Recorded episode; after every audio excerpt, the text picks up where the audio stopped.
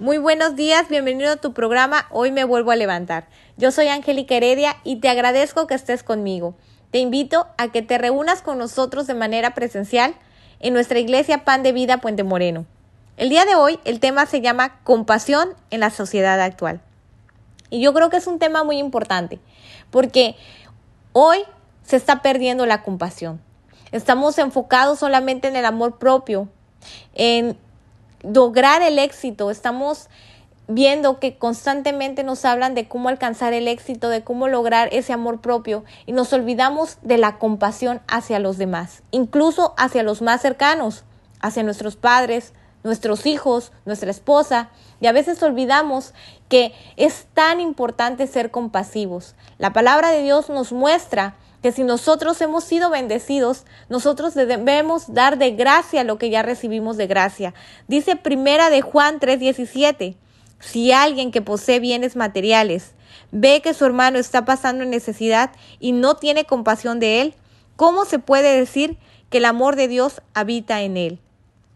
Cuando somos bendecidos, Dios quiere que nosotros demos de esa bendición a otras personas. En este tiempo, en este mes de diciembre, es una oportunidad en la que tú puedes hablar de Cristo Jesús, en la que tú puedes tender una mano, puedes hacerlo de alguna manera muy sencilla, una, una canasta básica de alimentos para alguien que lo necesite, sobre todo dentro de tu familia, si son tus padres, si son tus tus familiares más cercanos, pero también tus hermanos de la congregación. Es muy importante que no olvidemos que el que siembra mucho cosecha mucho, que la siembra, Dios siempre dice que Él tiene los ojos puestos en los que son canal de bendición.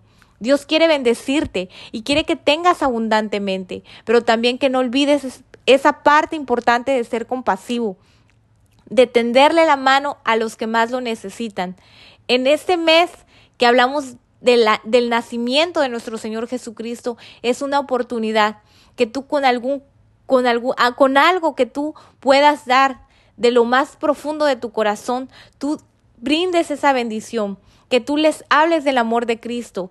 Pero si hay personas que no tienen como tal vez que comer en esa noche tan especial, tú les compartas del Evangelio, de quién es Cristo, pero también le compartas una bendición. Porque recuerda, la palabra de Dios nos dice que Él quiere bendecirnos, pero que Él siempre tiene esa bendición puesta para los que tienen un corazón recto.